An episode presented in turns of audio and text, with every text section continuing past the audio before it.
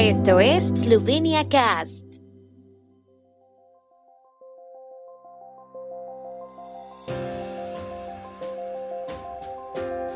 Noticias. En Verdo analizaron cómo puede funcionar la economía ante el aumento de las infecciones. The Economist, Eslovenia está entre los ganadores de la epidemia. Gobierno esloveno adopta estrategia de transformación digital.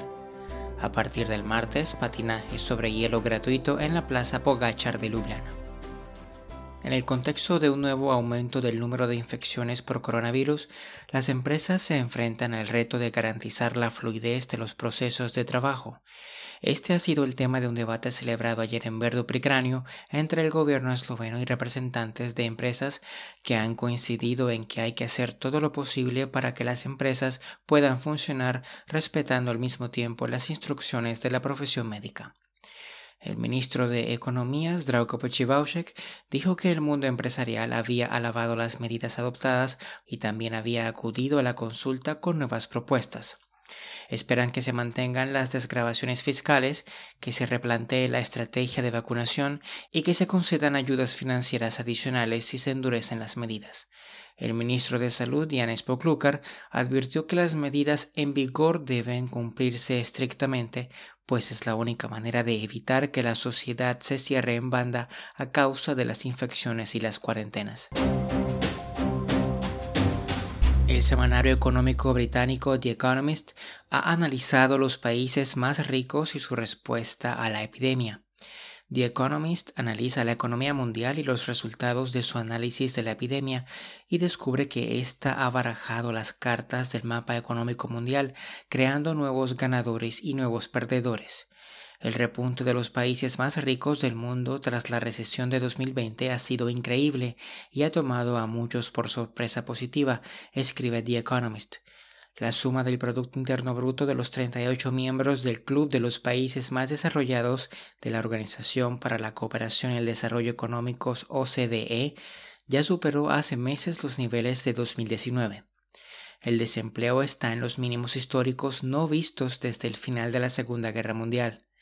Los ingresos de los hogares están ajustados a la inflación por encima de los niveles récord registrados antes de la epidemia. A pesar de las excelentes cifras globales, un análisis detallado revela que no todos los países están logrando resultados récord y un crecimiento del bienestar de sus poblaciones. Por el contrario, la epidemia ha creado ganadores y perdedores, y como dice The Economist, la diferencia entre los dos grupos de países no hará más que aumentar en los próximos años. Eslovenia es el segundo país con mejores resultados, destacando sobre los demás en cuanto a crecimiento de la renta de los hogares y del valor de las empresas. Según los cálculos de The Economist, la renta de los hogares por persona en Eslovenia aumentó un 10% durante el periodo, y el valor de las empresas en los mercados de capitales regulados creció más de un tercio.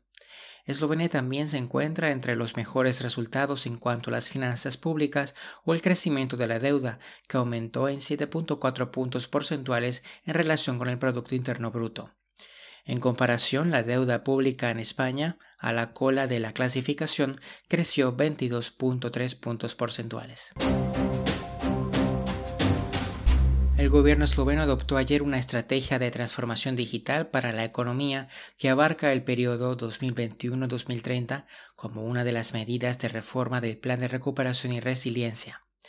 Para 2030, Eslovenia quiere estar entre los tres primeros países en el uso de tecnologías digitales avanzadas, según el Índice de Economía y Sociedad Digital calculado por la Comisión Europea. Para aplicar la estrategia, el gobierno utilizará principalmente recursos del Fondo de Recuperación de la Unión Europea, unos 56.5 millones de euros.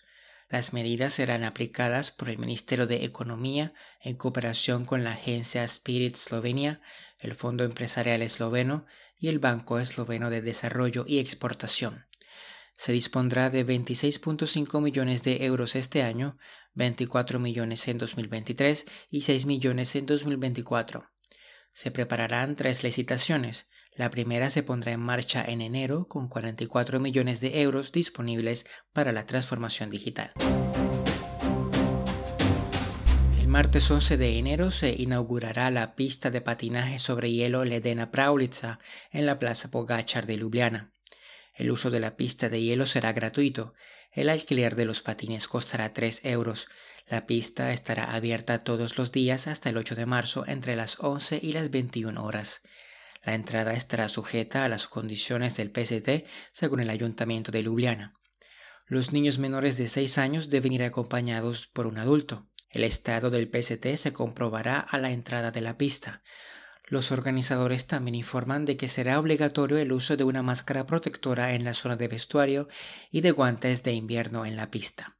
Por la mañana también será posible reservar la pista de patinaje previo acuerdo.